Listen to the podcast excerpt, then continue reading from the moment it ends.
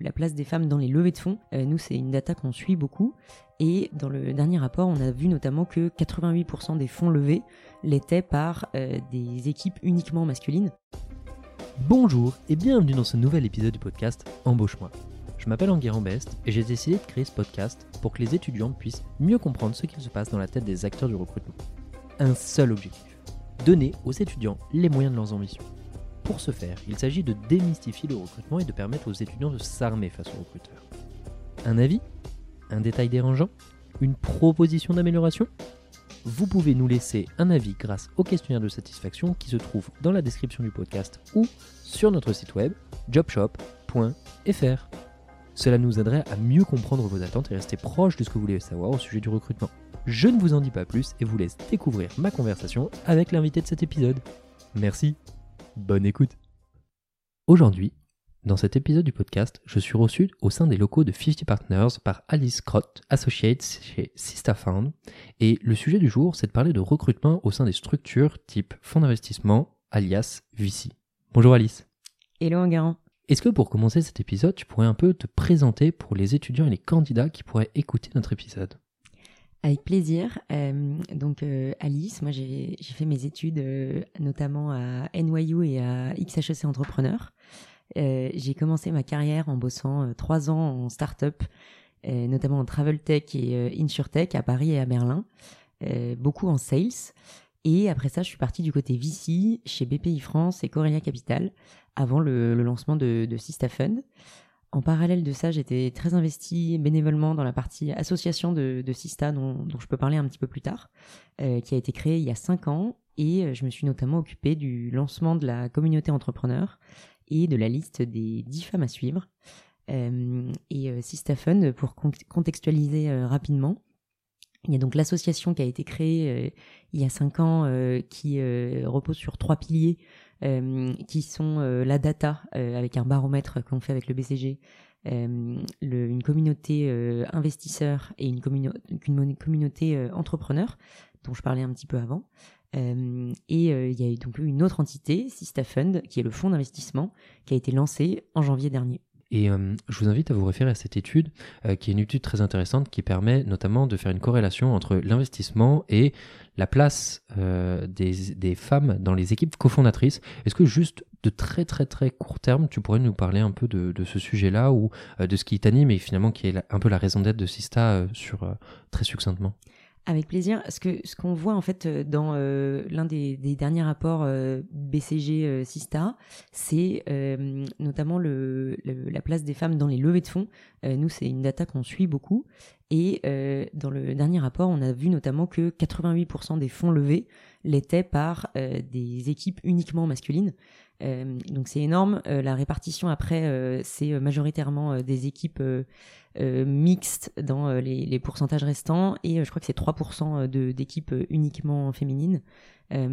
donc c'est aussi une, une super opportunité d'investir dans ces femmes parce que c'est des, des femmes qui sont des équipes mixtes et féminines qui sont sous-financées mais qui sont plus performantes, comme l'a montré une autre étude BCG. Et ce qui est très intéressant, c'est encore une fois pas l'épisode, c'est pas le but du podcast en tant que tel, mais ce qui est très intéressant, c'est de monter une corrélation entre justement la représentation au sein la représentation de la parité au sein des fonds d'investissement a un impact sur euh, justement cette notion euh, de parité dans les équipes cofondatrices. Et ça, c'est un, lien qui est fait de façon assez euh, claire et qui est très intéressant à regarder et approfondir. Et je vous invite à consulter cette étude si vous ne l'avez pas encore regardée. Pour revenir à Sista Fund, je me pose une question. Quel est un peu le quotidien que toi, Alice Grotte, tu occupes au quotidien? Alors, c'est très varié le métier d'investisseur. nous, on a donc euh, Sista Fund, ce fonds qui a été lancé en janvier 2022. donc on a encore une, une partie fundraising qui nous prend beaucoup de temps. pour recontextualiser un petit peu, donc on a commencé en janvier 2022, on a fait notre notre premier closing en fin septembre 2022. et dans un fonds, souvent on annonce quand on a fait le premier closing et ensuite, on, continue cette un peu seconde partie. Donc là, le, quand, quand je dis qu'on fait du fundraising, on prépare des documents pour les, investisseurs, on fait des rendez-vous avec donc ces investisseurs qu'on appelle limited partners, tout simplement des, investisseurs qui investissent dans des fonds. et on a aussi une grande partie investissement, c'est-à-dire qu'on déploie le fonds, on, reçoit ou on identifie des dossiers et on, les analyse pour prendre une décision d'investissement. Très clair.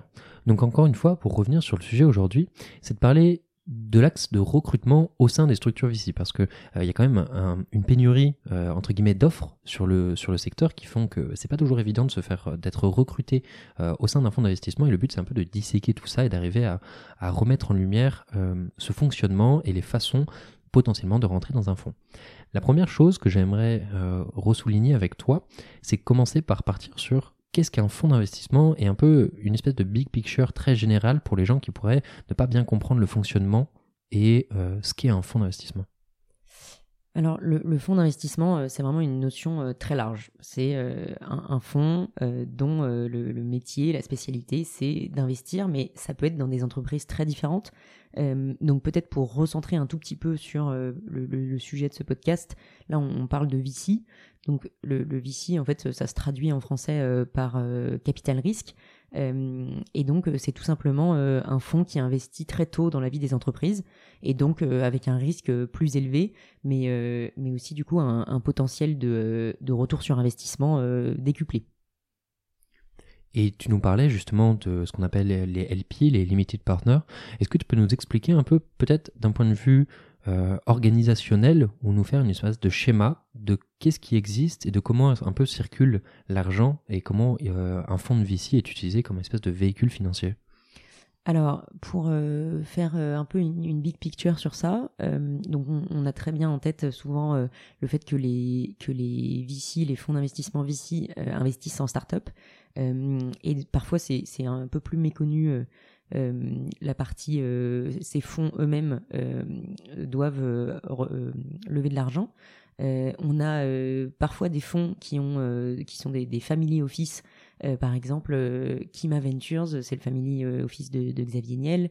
on a Otium, qui est le, le fonds d'investissement de Pierre-Edouard Sterrin. Donc il y a des fonds comme ça qui ont des LP uniques. Et il y a d'autres fonds, la majorité, qui lèvent de l'argent auprès de différents types de limited partners. Euh, il y a souvent euh, du coup la partie fonds de fonds. Euh, il y a souvent la partie corporate qui investissent dans des fonds. et il y a aussi un type de LP que nous, on a beaucoup, sur lequel je peux revenir, qui sont des LP individuels, et donc qui sont des investisseurs, par exemple des fondateurs de licorne, parce que souvent ils, ont pu faire euh, des, exits euh, sur, euh, sur leur part. et donc, c'est des gens qui, qui veulent continuer d'investir dans la tech et qui, du coup, investissent soit en direct en tant que business angel, soit en indirect en tant que LP dans des fonds. Donc, si on résume un petit peu, on a des fortunes, peu importe la forme qu'elles prennent.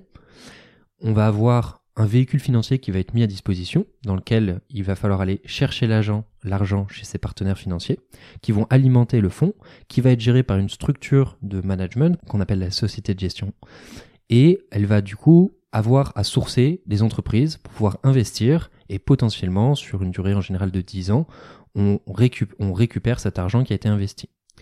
La première euh, question que j'aimerais te poser, il y a une thématique très importante de cette, euh, équipe de gestion, c'est d'arriver à se dire dans quoi est-ce qu'on investit, c'est-à-dire d'arriver à sourcer et de bien choisir. Ici, il y a un parallèle évident à faire avec justement le recrutement, parce que finalement, vous, c'est exactement comme recruter une entreprise, vous allez choisir des entrepreneurs à qui vous allez allouer de l'argent. Comment est-ce que un peu tu as cette vision marché aujourd'hui de cet euh, écosystème et de cette façon de faire un peu actuelle? Alors, euh, il y, a beaucoup de, sous-sujets, je pense, euh, sur, euh, sur cette question qui sont intéressants. Peut-être là en particulier sur la période actuelle, en fait, on se rend compte que il y a environ un an, un an et demi, même un peu plus, il y avait beaucoup beaucoup d'argent sur le marché et donc les entrepreneurs pouvaient vraiment choisir facilement les fonds qui pouvaient un peu plus se battre pour entrer sur un tour. Euh, maintenant, c'est moins le cas, mais euh, sur euh, certains dossiers que, tout le monde s'arrache un petit peu, ça, reste un peu l'entrepreneur qui choisit. Et donc, il y a un vrai sujet d'attractivité de la part des fonds de VC pour convaincre les entrepreneurs de les rejoindre. et après, il y a aussi beaucoup de, chasse et, et, de, et des due diligence sur les dossiers qu'on regarde pour que ce soit vraiment euh, donnant-donnant, si je puis dire, euh, sur les interactions. Euh, nous, euh, ce qu'on trouve intéressant, c'est de beaucoup accompagner les, startups, notamment dans lesquelles on a investi, via notre, notre réseau et particulièrement notre réseau LP.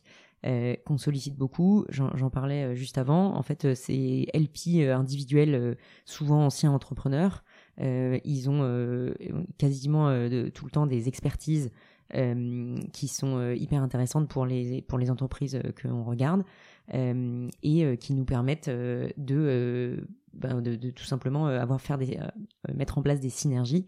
par exemple, si on a une, une start-up spécialisée retail, ben, en fait, on va pouvoir demander à notre expert retail qui qui a eu une expérience de, plus de 10 ans euh, en retail dans une des plus belles boîtes, euh, des plus beaux succès retail français. Et on va pouvoir les mettre en relation euh, pour, pour, pour avoir des synergies intéressantes. Et là, il y a quelque chose de très important que tu as dit tout à l'heure, c'est-à-dire qu'il y a beaucoup d'argent sur le marché, donc du coup, les VC ont très envie d'investir. Et est-ce que tu peux nous expliquer un pourquoi, un peu pourquoi est-ce qu'on voit cette thématique aujourd'hui des fonds qui se spécialisent et qui décident d'être toujours plus impactants et d'aller chercher des thématiques toujours un peu plus euh, précises et plus niches un petit peu alors encore une fois, il y, a plein de, sujets euh, intéressants, euh, je pense, dans, les potentiels de réponse. moi, sur la partie, donc il y, a, plein de manières de se démarquer. et d'ailleurs, c'est aussi un sujet que les VC mettent en avant pour le fundraising, par exemple. Euh, on voit beaucoup de nouveaux fonds euh, qui sont euh, spécialisés sur l'environnement. Nous, on a aussi une, une, spécialité un peu nouvelle. et en fait, c'est aussi un argument de fundraising. et on a beaucoup aussi des spécialités sur, par exemple, des secteurs. En fait, les, entrepreneurs, je pense que ce qui valorise aussi beaucoup, c'est euh, le fait que euh, leur interlocuteur euh, connaît très bien son, sujet et son marché. Et en fait, ils n'ont pas envie de faire des calls pour éduquer les VC à un marché. donc, quand ils ont des interactions comme ça avec des, gens qui sont au fait d'un secteur, d'un marché, c'est un gros atout pour eux parce que c'est des discussions beaucoup plus intéressantes. C'est pour ça que nous, notamment, on s'est on s'est répartis par par secteur d'investissement. Et, donc, par exemple, moi, je regarde un petit peu plus la fintech, etc. Euh, qui reste un, secteur très large. Euh, et euh, je pense que ce qui est intéressant aussi, c'est qu'il y a beaucoup d'échanges de deal flow entre les VC, notamment quand on a un positionnement comme nous qui est, qui est plutôt follower. et être identifié sur un secteur ou sur une particularité d'investissement, par exemple, dans notre cas, l'investissement un peu gender balanced, ça permet d'être super identifié. Euh, euh, et, en fait, je pense que ça aide euh, énormément. par exemple, un fonds qui est plus généraliste, soit on a des relations très proches avec des personnes dans ce fonds et on fait plus d'échanges de deal flow, soit on n'y pense pas forcément parce qu'ils investissent plus largement. Sans forcément rentrer dans le détail, tu parles justement de cette notion euh, de follower. Est-ce que tu peux un peu justement nous remettre en contexte un peu cette notion de follower versus euh, leader d'un tour? Et pourquoi est-ce que c'est intéressant et pourquoi ça argumente vraiment cette notion d'échange de deal flow et de complémentarité des différents VC alors, euh, les VC, ils ont du coup plusieurs positionnements possibles, et parfois plusieurs positionnements qu'ils mettent en place au sein du fonds. Euh, on a euh, notamment les euh, VC qui veulent ce qu'on appelle l'idée le tour, donc mener le, tour qui est en train d'être levé, et donc prendre la majorité du, tour pour être majoritaire sur la cap table. et il y a aussi parfois des situations de co-lead, donc deux VC qui sont les, deux plus gros tickets de la, de la cap table, et on a les VC qui ont une stratégie plutôt follower. Euh, qui du coup euh, vont pouvoir euh, entrer sur le tour, pas forcément majoritaire, mais en fait du coup qui vont pouvoir rentrer sur plus de tours et qui, qui, vont pas avoir à, à se battre un petit peu sur les autres autres fonds qui sont souvent des fonds plus gros. sur, sur ça. Donc c'est une stratégie qui est, qui est intéressante, notamment pour pouvoir se positionner sur différents, différentes levées. Et justement, donc déjà dans, un premier contexte et un premier conseil que je pourrais donner, c'est de regarder sur ces sujets-là, quand vous allez postuler chez un fonds, d'aller regarder par exemple sur OpenVC, d'aller regarder la thèse du fonds et d'aller regarder ce genre d'informations qui sont extrêmement importantes. on parlait tout à l'heure de spécialité. Donc, c'est-à-dire de se dire que les fonds sont spécialisés, ils ont leurs compétences. Est-ce que tu pourrais un peu nous présenter ce qu'on appelle la thèse d'investissement de Sista oui, bien sûr. donc, Sista Fund, on investit dans des équipes avec au moins une femme fondatrice. donc, ce qu'on voit principalement, c'est des équipes mixtes, beaucoup, mais aussi parfois des équipes avec deux, deux femmes co-founders, etc. mais du coup, on a, on a vraiment fixé un minimum une femme pour, pour regarder. on investit dans quatre secteurs qui sont FinTech, Health Tech, Frontier Tech et Sustainability, donc c'est des secteurs quand même assez larges. et on investit plutôt en early stage en tant que follower. Et hum, je me pose une question sur tous ces sujets que tu viens de citer. Comment est-ce que vient à, Tatiana Jamin de justement l'idée ou la création? Qu'est-ce qui motive fondamentalement la naissance de ce fonds? Tatiana, elle a lancé en, 2019 l'association Sista, donc en parallèle de son activité d'entrepreneur euh, et de business angel.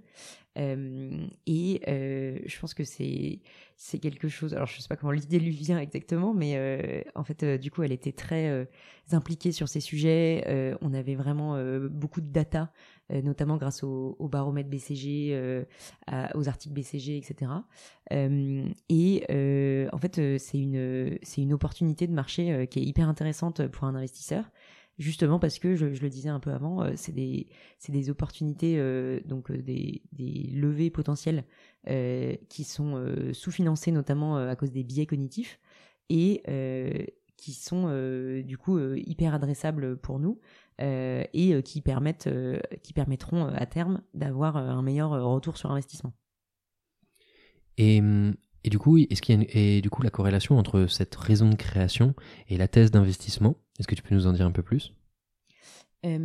Alors nous on a on a construit la thèse d'investissement pardon notamment bah, de, manière classique hein, on, fait un, investment model euh, qui euh, permet euh, de, de définir combien de, par exemple, de startups on va faire en pré-seed, combien de startups on veut faire en seed, combien de follow-on on veut faire. donc, follow-on, j'entends remettre un ticket sur le tour qui est levé après le premier tour sur lequel, dans lequel on a participé.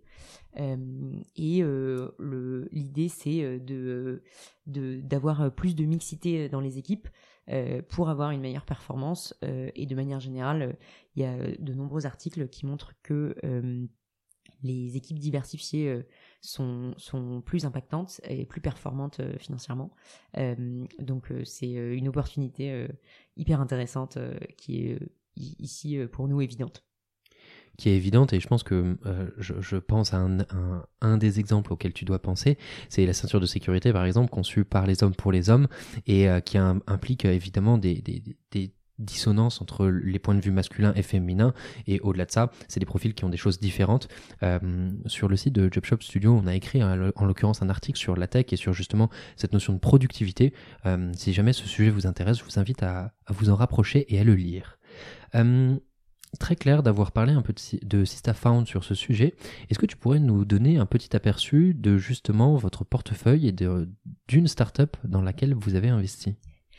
Oui, absolument. Bah, une startup, up euh, notamment parce que euh, c'est euh, la, première qui a annoncé le tour. on a investi dans, plusieurs, entreprises, mais pour l'instant, c'est la, première qui a, rendu sa levée publique. c'est The Exploration Company, euh, qui est une, une Space Tech, euh, qui a annoncé sa, sa série A il y a quelques semaines.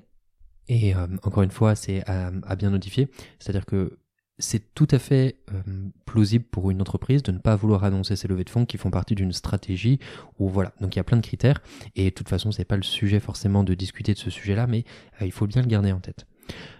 on a bien défriché un peu cet univers, cet écosystème, et j'aimerais bien rentrer un peu sur le fond du sujet qui est le recrutement. Déjà, dans un premier temps, c'est SistaFound, c'est un fonds d'investissement dans lequel vous êtes plusieurs. Est-ce que tu pourrais un peu nous présenter l'équipe de SistaFound avec plaisir. Euh, alors on est six pour l'instant. Euh, on a euh, deux personnes qui sont en back office, donc notre CFO et notre head of legal. et sur le reste de l'équipe, on est donc sur plutôt le, front office sur la partie équipe d'investissement qui s'occupe du coup plus du fundraising et de, du deal flow, donc des, des, des, deals possibles que qu'on voit, euh, que qu'on regarde et qu'on analyse, euh, et euh, sur les, investissements qu'on fait. Et, et on est presque à parité dans cette équipe. C'est top parce que au moins ça, vous êtes cohérent avec avec le, le, modèle que vous défendez. Est-ce que tu peux nous parler un peu des processus de stage? Parce que souvent, les stages sont quelque chose de très particulier qui euh, font partie de la mécanique VC en général, dans ces structures qui, encore une fois, on le rappelle, sont souvent à taille humaine. Est-ce que tu peux un peu nous détailler, par exemple, les processus que vous avez mis en place ou comment ça se passe le recrutement, notamment sur les stagiaires chez SistaFound? Alors, euh, pour euh, les stagiaires, nous, on a mis en, place un process qui, qui, est assez commun avec les autres fonds, euh, je pense. Euh, on a un formulaire de candidature euh, où les, personnes intéressées répondent à quelques questions assez, assez brèves. en fonction de, ces questions, qui sont souvent là pour avoir une idée du sérieux aussi avec lequel la personne est intéressée par l'entreprise. En fonction du coup de, ces réponses, on, organise un, un, call un peu introductif euh, de 30 minutes et euh, si le, call se passe bien, euh, on, envoie un cas pratique pour justement voir un petit peu comment la personne est structurée, comment elle réfléchit, etc. et souvent on fait le débriefing de, de, ce cas pratique avec le reste de l'équipe pour qu'elle puisse rencontrer au maximum le, les personnes avec qui elle pour, cette personne pourrait travailler. Euh, et, euh, et euh, on, finit sur ça. et l'idée, c'est de pouvoir se, se, connaître et se comprendre en amont d'une potentielle offre. Avant de parler de justement ces différentes étapes, de comment est-ce qu'on peut les agencer et les préparer au mieux, bon, de plus en plus d'ingés qui écoutent ce podcast se posent la question de comment est-ce que je peux rentrer en VC et qui peuvent se dire parfois, bah, c'est pas la voie royale, je ne suis pas le bon profil, je n'ai rien à apporter au fond, ou du moins pas autant qu'un profil financier qui pourrait sortir des top 5 écoles euh, de commerce. Est-ce que tu aurais quelque chose à leur dire, un message à faire passer? Sur le, sur le profil ingé euh, spécifiquement, euh, peut-être pour répondre plutôt d'abord de, de, manière générale, je pense qu'il y a plein de ressources pour se préparer au VC qui sont hyper intéressantes. Euh, notamment, euh, bah, on, avait parlé euh, en guérant du podcast Dans la tête d'un VC. moi, je, suis très ressources écrites aussi et j'avais beaucoup aimé le. Il y a un site qui s'appelle How to Break into VC qui est hyper bien fait et qui donne vraiment beaucoup de pistes et beaucoup de réponses hyper intéressantes pour se préparer à, à ça. et sur la, partie ingé exactement. Euh, je pense que c'est intéressant de, miser sur euh, sur euh, bah, sur vos forces. vous peut-être, je sais pas, peut-être vous êtes un peu techie et vous avez vous adorez mettre en place plein d'automatisation. Bah, en fait, dans un fond, c'est hyper intéressant et hyper important. potentiellement, un ingé va être un petit peu plus data driven, un peu analytique. et ça peut être aussi très intéressant, notamment pour travailler dans un, dans un VC qui fait aussi un petit peu plus de late stage. Euh, en early stage, on a parfois moins de données à, analyser, euh, mais en late stage, euh, enfin même à partir de parfois série A, série B, il y, a beaucoup plus de données et, du coup être analytique, c'est très important. Et je pense que même un ingé peut avoir aussi une compréhension plus forte de, de certaines startups, de certains secteurs. Euh, il y a pas longtemps, euh, je parlais à un ingé euh, qui était qui, travaille en VC et qui est spécialisé sur les, les startups intelligence artificielle. Mais en fait, il a une meilleure compréhension parce que potentiellement, il a beaucoup plus travaillé le sujet, etc. et de manière générale, je pense que c'est important de un G ou pas un G de, de bien connaître un secteur en particulier. et ça, ça, permet d'avoir une expertise dont, dont on parlait de de, la valeur de cette expertise euh, un petit peu plus un petit peu plus tôt, euh, notamment euh, dans les interactions avec les entrepreneurs. Et c'est exactement ce que j'allais dire, et tu, merci de répondre, de faire les réponses et les questions. c'est de se dire que, justement, en fait, un fonds se spécialise pour toutes les raisons qu'on a dit, dans cette même thématique. Si vous avez des spécialités, allez chercher les fonds qui ont vos spécialités. J'aimerais te poser une question de quelque chose qu'on m'avait dit une fois, quand j'arrivais pas à trouver des stages en VC on m'a proposé un jour de faire ça. De me dire, euh, tu passes pas le screening, ok, fake une boîte, tu essayes de comprendre la thèse d'investissement, tu élabores une fausse boîte qui rentre dans ce spec, tu l'envoies au VC, tu, fais tu espères que l'analyste euh, te recontactera, et une fois qu'il t'a recontacté, tu lui dis, écoute, moi, je ne cherche pas de, fonds, je suis là pour un stage, et je suis pertinent pour ce, pour ce poste parce que justement je sais ce que vous cherchez et j'ai réussi, entre guillemets, à justement vous montrer que je peux vous apporter des boîtes. Alors moi je pense que c'est pas du tout une bonne idée. Euh, en fait, euh, je pense que de, manière générale, et, ça vaut pour euh, n'importe quel poste, même hors VC, je pense que en fait, tu as envie de commencer une relation de travail basée sur la confiance. Et, en fait, de, commencer une, relation de travail en, en, faisant quelque chose qui, ressemble quand même un peu à une dissimulation, à un mensonge, etc. c'est c'est pas forcément la meilleure la meilleure solution. En fait, et, surtout, je pense que en, fait, tu as plus de valeur de, de faire quelque chose d'assez similaire, mais, mais sans mentir, euh, de, de, passer du temps sur euh, présenter une opportunité d'investissement euh, qui existe euh, et qui est intéressante. Et en fait, si c'est pertinent et du coup, si si euh, le, le, VC pense que tu, du coup, as fait une bonne, une bonne suggestion d'investissement, euh, que tu connais bien la thèse, eh ben, évidemment, euh, cette personne, elle, voudra te, enfin, le, le, VC en question voudra te, te rencontrer. et de manière générale, moi, quelqu'un qui se donne énormément de mal pour passer le screening et, et rentrer en contact, je refuserai jamais de, de à minima, organiser un échange. Très clair pour. Est-ce que tu as un peu un conseil ou une façon, pas forcément optimale, mais des conseils à donner sur justement rentrer en VC euh, bah, Moi, la, manière euh, dont je dont j'ai procédé, euh, enfin il y, a plein de choses que j'ai faites pour préparer et je pense que c'est vraiment important de se de se pencher sur tout ça. Mais un, un, petit type que qui moi m'a été assez utile c'est justement de, de prendre un peu pas son courage si, si ça vous fait peur mais de en fait contacter plein de gens sur LinkedIn d'envoyer un mail de manière polie en demandant en fait si la personne elle a quelques minutes une quinzaine de minutes par exemple pour s'appeler et parler de son métier. Déjà c'est hyper intéressant d'avoir un peu le le day-to-day des VC, ce qu'ils regardent en ce moment, ce qui les intéresse, leur spécialité, etc. Euh, ça permet encore plus, quand on est étudiant, de, de bien comprendre euh, ce que ce que c'est être VC, quel est vraiment le, comment se, se passe ce métier euh, et ce qui est important dans ce métier. Et euh, surtout ça vous fait en fait rencontrer des, gens euh, et euh, ça vous permet de euh, mieux comprendre aussi potentiellement leurs besoins de recrutement le timing de recrutement etc etc et, et moi vraiment j'ai trouvé ça hyper utile euh, et je, je recommande de, de, passer par là, tout en faisant évidemment euh, le, le, travail de préparation euh, de, des sujets un peu basiques, de connaître un secteur, de connaître des, des entreprises dans un secteur qui vous intéresse, de connaître un petit peu les métriques qui sont regardées dans un fonds de VC, pourquoi dans, tel business model on regarde telle, telle mesure, telle métrique. Euh, etc. Donc vraiment ce travail de préparation il est indispensable. Euh, mais euh, pour aller un petit peu plus loin, je pense que rencontrer des, gens qui travaillent dans ce secteur, ça ne peut que être utile et intéressant.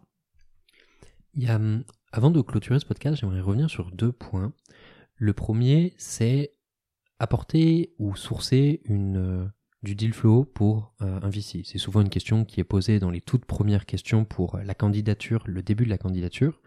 Est-ce que tu as des conseils à donner sur justement comment le faire au mieux? Bah, en fait, de manière générale, je pense que ça dépend euh, beaucoup de la thèse d'investissement. Euh, donc, euh, on ne procède pas de la même manière quand on source pour du très très early stage et quand on source pour plutôt du late stage. donc, je pense qu'il faut vraiment faire attention à s'adapter sur, sur tous ces sujets.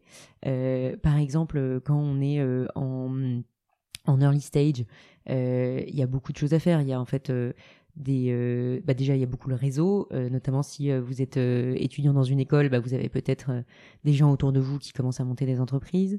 Vous pouvez regarder par exemple sur LinkedIn, il y, a, beaucoup de d'automatisation pour être alerté un peu de des, gens qui mettent des mots clés LinkedIn type euh, working on, something new. Euh, c'est un peu le, la blague euh, parce que c'est très récurrent. vous pouvez regarder les, les, les créations sur société.com. Enfin, il y, y, a vraiment pas mal de choses, même les incubateurs, les accélérateurs, Station F, etc. Donc c'est ça, ça peut être utile. Et par exemple, Seria, ça peut être vous, avez vu qu'il y a un an, il y a telle startup qui, qui a levé un seed. Du coup, vous avez envie de, de voir où elle en est. Vous pouvez la contacter pour savoir si s'il y a une série qui est potentiellement en, en, cours. vous pouvez regarder les, boîtes qui recrutent sur les job boards type job teaser, welcome to the jungle. Ben, en fait, c'est aussi des gens qui sont en train de, de déployer et de scaler. donc, il y, a pas mal de choses qui sont qui sont faisables sur ça. Et surtout, il faut je pense que dans un entretien euh, VC, il faut essayer de les identifier et de les et vraiment de les avoir en tête euh, parce que ça m'est déjà arrivé d'avoir un peu des, des, des réponses super vagues sur ça, euh, type des gens qui répondent euh, je, je, vais regarder dans mon réseau, mais en fait c'est très vague, on peut pas le, il faut être plus précis et en fait être précis ça montre aussi une certaine rigueur qui est hyper bienvenue dans ce métier. Et pour continuer sur cette lancée, euh, tu nous parlais de cas pratiques. Est-ce que déjà tu peux nous dépeindre à quoi ressemble un cas pratique type et ensuite euh, nous donner des conseils euh, ou donner des conseils à l'audience sur ce sujet? Alors cas pratique, bah, sur les conseils, je pense que ça, il y, a pas mal de, de, choses qui ont été abordées, donc c'est un peu un, condensé de, de, tout ça, mais globalement avec une bonne préparation, avec les, les, ressources dont on a parlé, c'est c'est normalement assez faisable parce que ça reste des, des choses qu'il faut faire sérieusement, mais c'est quand même euh, pour euh, notamment des stages, etc. C'est pas euh, le même niveau que quand on recrute, par exemple, un, un associate qui a 4 ans d'expérience ou, ou, plus. donc, il y a souvent dans les cas pratiques, ce qu'on voit beaucoup, c'est par exemple une demi-heure avant, la, la personne qui est candidate pour le stage reçoit un deck et elle doit faire une analyse du deck. Il y a aussi beaucoup sur sur certains sur certains fonds des analyses de business plan. donc globalement, que soit sur un deck, soit sur un business plan, faire une recommandation d'investissement. Business plan, c'est souvent envoyé plus en amont. et deck, ça peut être vraiment une demi-heure avant et,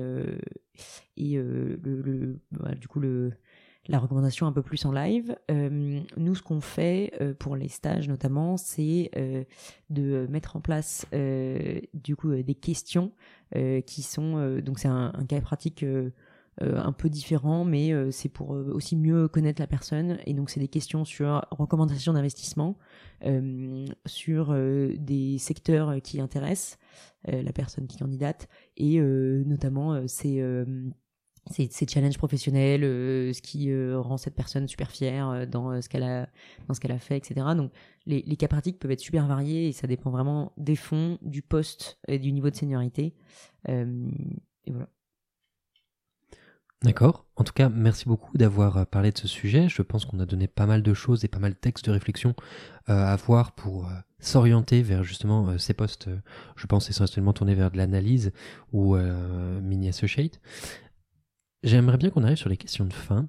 La première que j'aimerais te poser, c'est est-ce que tu peux nous raconter comment tu as eu ton premier job? Bah, c'est, une histoire euh, assez drôle parce que mon premier job, du coup, c'était euh, business developer. Donc en, sales, et je l'ai trouvé presque par hasard euh, dans, euh, dans un trajet Blablacar. En fait, euh, je faisais un trajet Blablacar et le, conducteur de, du trajet avait, avait une start-up en, en, travel tech et il, on avait commencé à discuter. On, avait plein de, de sujets communs qui étaient intéressants. Et, et en fait, au moment, je, lui, je lui ai demandé s'il recrutait. Et, et, je suis revenue une semaine après dans les bureaux pour euh, passer un entretien et, euh, et ça s'est vraiment fait euh, sur un trajet Blablacar donc c'est assez drôle et ça me fait vraiment me dire que c'était déjà un, signe très startup nation. Oui, mais ça, il y en a, il y en a plein des, des trucs comme ça, et c'est hyper rigolo de pouvoir le remettre. Et justement, en parlant de choses rigolotes, j'aimerais bien t'amener sur une, une, anecdote de recrutement dont tu pourrais nous parler. Bah, j'en ai une qui me vient euh, notamment euh, parce qu'on parlait de, euh, bah, on a beaucoup parlé de la thèse, on a beaucoup parlé de des candidatures dans des fonds, etc. là, moi, j'ai déjà reçu des candidatures qui me qui me font un peu sourire parce que ça montre que la personne qui candidate, euh, elle, a vraiment fait ça à la chaîne. Elle a pas du tout regardé la thèse d'investissement euh, du fonds. Euh, et notamment, on a reçu plusieurs fois des, gens, des candidatures avec des recommandations de start-up uniquement fondées par des hommes. Et en fait, nous, notre thèse, c'est d'investir dans des équipes avec au moins une femme. Et donc, euh, c'est un peu euh, le, le raccourci euh, rapide pour voir que le, la personne n'a même pas regardé le site, quoi. et du coup, je, je recommande de, à minima, quand vous candidatez dans un fonds, de regarder le, les, les premiers critères d'investissement. C'est quand même très fort de café, cette histoire. pour arriver sur une autre question, peut-être sur lesquels tu auras des choses intéressantes à dire puisque tu as un regard assez macro sur les entreprises et les, les startups. Je me demande combien est-ce que ça coûte un mauvais recrutement? Bah, Je pense que le coût financier, il est euh, évidemment important, euh, surtout quand euh, on est un petit fonds ou un, une, une startup très jeune. mais au-delà du, coût financier, je pense que c'est surtout un, un, coût psychologique pour les deux parties. notamment si c'est un, un, recrutement un, mauvais recrutement, mais un, un, recrutement, un recrutement qui se passe mal euh, dans les premiers mois, euh, bah, en fait, euh, c'est souvent très lourd euh, à porter et ça, comme si ça se finit mal, c'est généralement en plus des, des, négociations dans tous les sens pour la fin et c'est, je pense, presque aussi important, enfin même aussi important que le coût financier. Tu es passé par XHEC Entrepreneur, donc tu as eu tes propres parcours entrepreneuriaux et tu continues aujourd'hui à suivre l'écosystème startup. Les fondateurs sont souvent assez mal lotis en termes de recrutement parce que le recrutement est un enjeu professionnel qu'il n'est pas toujours évident de mener. Est-ce que tu aurais une recommandation particulière à lui faire sur une chose sur laquelle il faut absolument se polariser? Alors, moi, je ne suis pas du tout une experte euh, au recrutement euh, sur euh, notamment même la partie scale-up sur le recrutement pendant que pendant qu'on scale une entreprise. je pense que c'est intéressant de, de réfléchir à la parité assez tôt sur le recrutement parce que ça permet une, une meilleure performance et une meilleure attractivité aussi pour des pools de talents dans les années qui, suivent le, les, premiers recrutements. Euh, et euh, je pense qu'il y, a beaucoup de ressources à ce sujet euh, qui sont hyper intéressantes euh, et beaucoup aussi de, de startups assez pionnières sur sur lesquelles on peut on peut s'inspirer. et dans les dernières années, j'ai vu pas mal passer aussi des des livres blancs. notamment, j'avais vu un, un livre blanc de Welcome to the Jungle sur la parité en entreprise qui était hyper intéressant. donc je pense qu'il y a pas mal de, de ressources à ce sujet qui sont plus expertes que moi. Et pour finir, encore une fois, j'aimerais poser cette question par procuration aux gens qui nous écoutent, mais euh, à, défaut de pouvoir la poser à mon audience, je vais te la poser à toi. Euh, si tu devais bosser dans une autre entreprise, laquelle ce serait et pourquoi? Euh, Moi, j'ai fait une partie de mes études à New York et, en vrai, je pense que j'adorerais habiter à nouveau là-bas. Donc, peut-être à, la, question où ce serait New York.